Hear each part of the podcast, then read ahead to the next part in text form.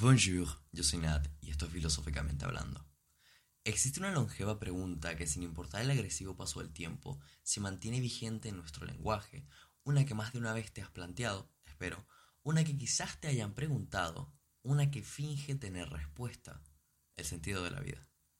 Este concepto, filosófico como lo es, es la pregunta más humana que poseemos. ¿Por qué existo y qué haré con mi existencia? Es algo que genera un debate interno. Las mentes menos preparadas se sienten amenazadas por esta pregunta. Otras tienen el descaro de afirmar que encontraron una respuesta. Aquello no es más que un engaño vivificante realmente. La verdadera respuesta es que no existe tal y cada intento de buscar un objetivo universal para vivir acaba casi siempre en una tragedia.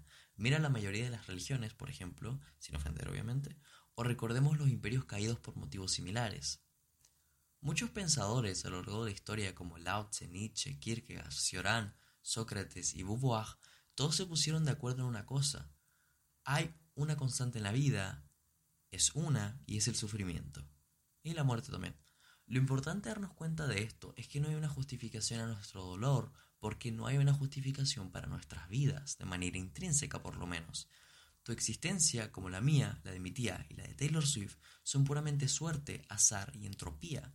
Las probabilidades de que nazcas justamente en la única roca en este sistema solar que permite la vida, sinceramente arrebata el aliento. Ni tú, ni yo, ni nadie somos especiales, ni tenemos un propósito intrínseco a los ojos de las estrellas. Obviamente esto me refiero a de una manera dada, es decir, que tú no naces con un camino ya trazado que debes seguir, ni eh, digamos que en la gran escala de las cosas no eres nadie especial. Esto puede llegar a sonar agresivo, triste o incluso pretencioso, pero esto es para que aquel que no ha pensado mucho sobre este tema, porque yo nunca dije que fuera algo malo, todo lo contrario es precisamente lo que hace que tu vida sea interesante, aunque triste muchas veces. La vida es lo que tú hagas de ella. Como escuchaste bien, tú decides, tú decides qué es la vida y qué significa. Paréntesis. A ver, suena obvio, ¿no? Realmente la gente suele decir, ok, esto es obvio, lo sé. Pero ¿lo es realmente? La gente se pierde mucho en engaños como un sentido de la vida copiado de otra persona, como de un famoso o de un familiar, directamente no buscarle un significado o que alguien más te lo dé. Así que no parece ser lo que la gente tenga tan en cuenta, el hecho de dar, darnos cuenta en qué somos buenos, qué podemos hacer, dónde apuntar, qué no hacer, etc. Quizás darte cuenta de esto te haga feliz o lo que le pasa a la mayoría es sentir angustia. Tú eres el responsable de cada una de las cosas que suceden en tu vida no todas obviamente, hay un azar constante en la vida que a veces uno juega en contra. Aterrador, ¿no? Tú, y solo tú, eliges qué será de tu vida.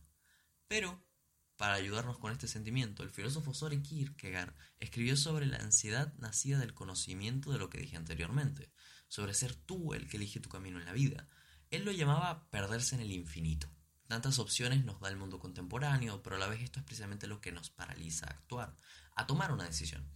Como tomar una decisión en este mar de personas que de manera directa o indirecta te dicen qué ser o qué no ser es tan difícil, hay que encontrar una forma para salir de aquel problema. Mira, para, este, para esta problemática tampoco hay una solución clara, y lo que es peor, cada uno tiene la suya propia. Así que darte la mía solo te confundiría realmente. Pero, por otra parte, lo que sí te puedo aconsejar es en base a los libros que he leído, por tanto puedo dar algunos consejos.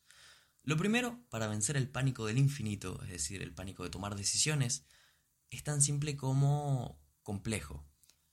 Empezar a actuar.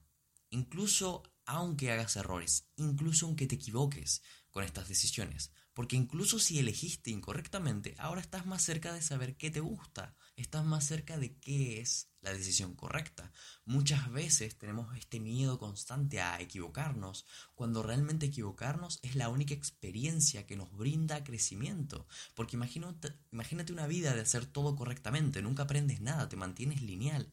En cambio, ser bueno en algo es hacerlo mal muchas veces. Este crecimiento personal que se forma a través de equivocarte es lo que nos forma realmente. Y aunque sea una cuestión tan gigante, porque sé que esto a cosas más terrenales como qué champú comprar es más simple, pero cuando se trata de qué carrera elegir, se pone, se torna un poco más complejo.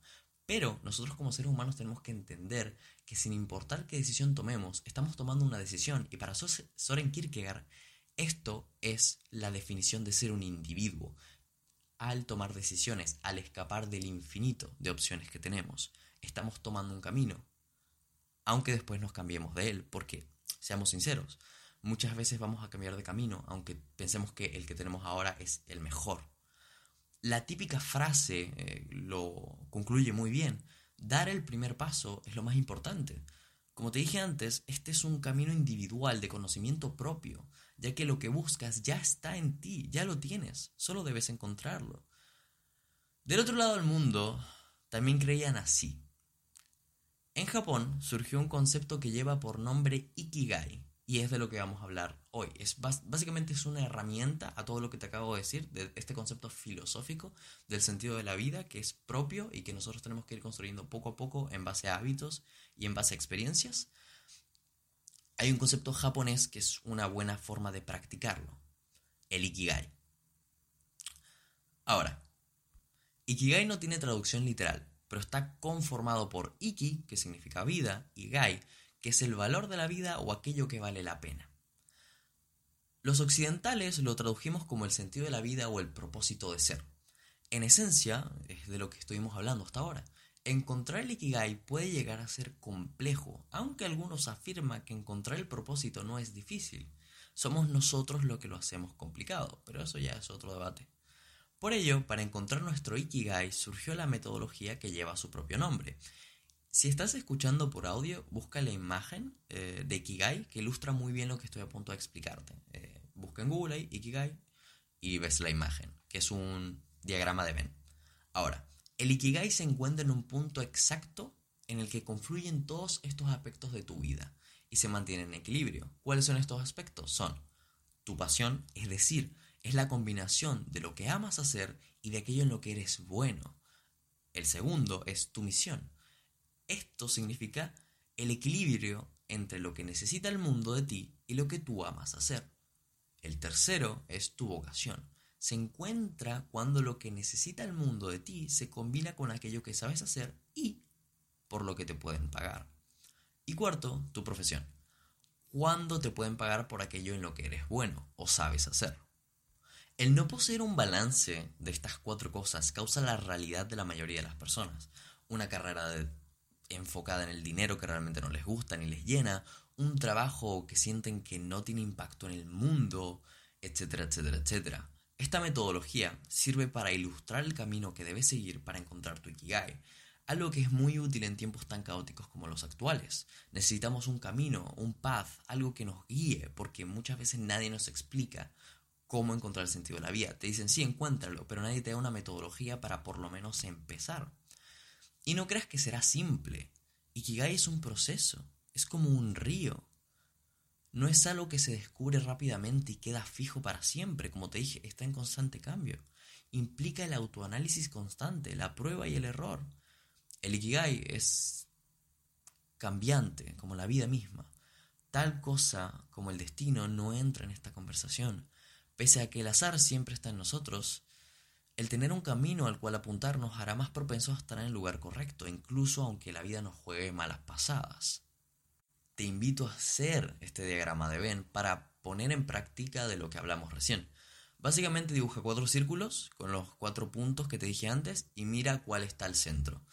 Aunque falten cosas, recuerda que parte importante de empezar este proceso, esta metodología, es darte cuenta que puede que hayan áreas que no conoces de ti mismo, haya hábitos que necesitas desarrollar es como este proceso de autoconocimiento, porque para encontrar el sentido de tu vida tienes que empezar por cosas pequeñas, por pequeños hábitos, por dónde quieres apuntar, por quién crees que eres o quién crees que quieres ser, etcétera, etcétera, etcétera. Así que no te sientas como con pánico si al inicio haciendo el, diagrama te faltan algunas cosas o no sabes qué poner, porque es parte de este proceso que lleva tiempo.